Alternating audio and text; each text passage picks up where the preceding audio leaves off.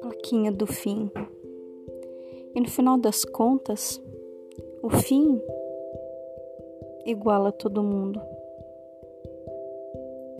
O fim torna tão inútil, tão desnecessário, tanta briga, tanta vontade de ter o melhor jeito de fazer as coisas, o de ver, o de viver.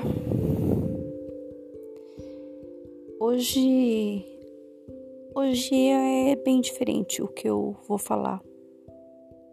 Todo mundo passa por mortes mais perto, mais longe, e às vezes elas acontecem de uma maneira tão abrupta e bruta que pegam a gente desprevenido e a gente volta naquela pergunta: por quê?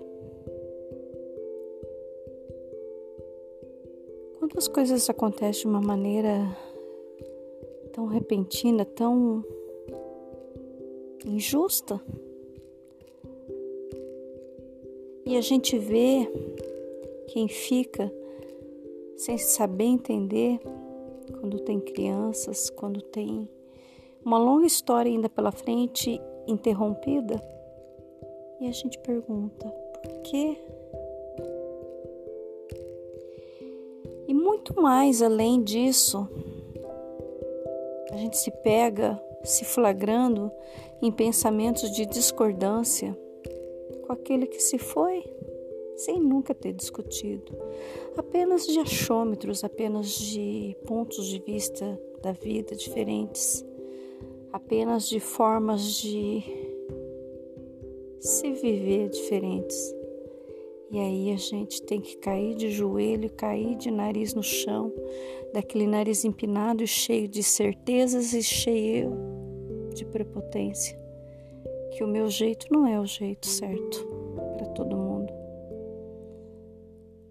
E no fundo do coração você tem que confessar para você mesmo tanta prepotência, quanta prepotência de pensar que você tem a razão.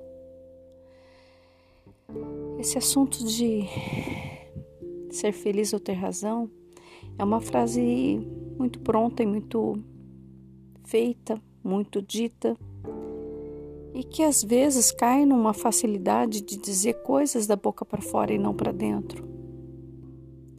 E hoje, quando eu me pego com uma notícia de morte muito próxima e fico ali em todo aquele tempo que a nossa cultura costuma fazer de velório, de enterro, e você não arreda o pé porque quem fica é tão próximo de você e você se percebe tão distante nesse tempo passado próximo que você fica se questionando: por quê?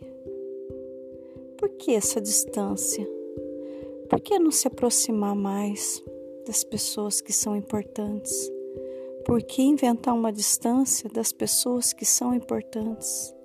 Por que ligar para picuinha, para coisas, para você mostrar que você tem razão ou para mostrar que do teu jeito tem que ser feito? Por que fazer julgamentos? Por que guardar distâncias daquilo que é diferente? E hoje um soco no estômago, principalmente porque você vê que certeza, mais certeza, ela pega você de surpresa. Quando você menos espera, alguém se foi. E aí você tem que fazer um balanço de quem fica e como você ficou. De quantas bobagens você defendeu, de quantas quantas palavras que não precisavam ser ditas e foram ditas apenas para você mostrar que não é para pisar na sua cabeça, não.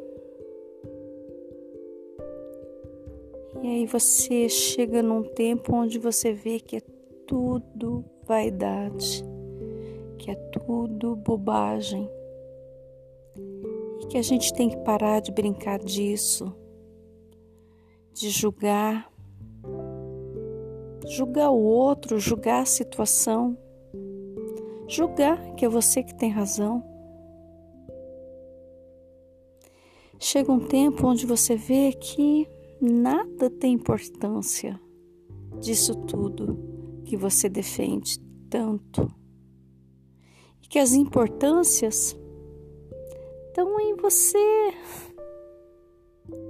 não achar tão importante assim tudo que você pensa, faz e vive e acredita. E você percebe que você tem que se dizer: aceita, aceita o outro do jeito que é, aceita do jeito que o outro faz, do jeito que o outro ri, do jeito que o outro acredita. Para que levantar muros? Para que aumentar uma distância num tempo onde já está tão difícil com tanta distância? Aquela frase, seja mais leve e que é tão difícil de viver seja um caminho.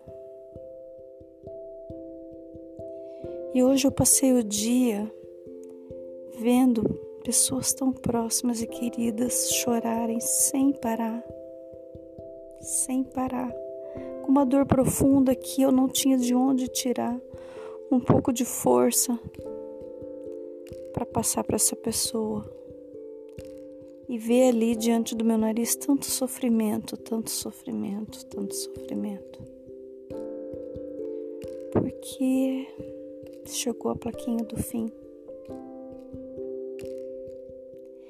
E aí, às vezes, eu vejo que eu pus essa plaquinha de fim, mesmo onde ela não aconteceu, simplesmente porque é uma defesa de não sofrer. E a gente vê que é tudo vaidade, tudo bobagem. Que seria tão melhor parar de ter essa prepotência, parar de ter essa mania de por fim onde não aconteceu ainda.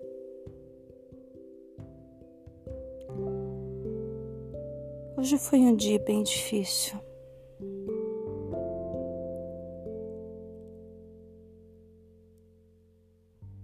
E talvez o mais difícil seja reconhecer os passos mal dados e tortos e descer de cima desse pedestal de orgulho, de defesa, de medos e abrir portas ao invés de fechá-las. E conviver sem preconceito algum.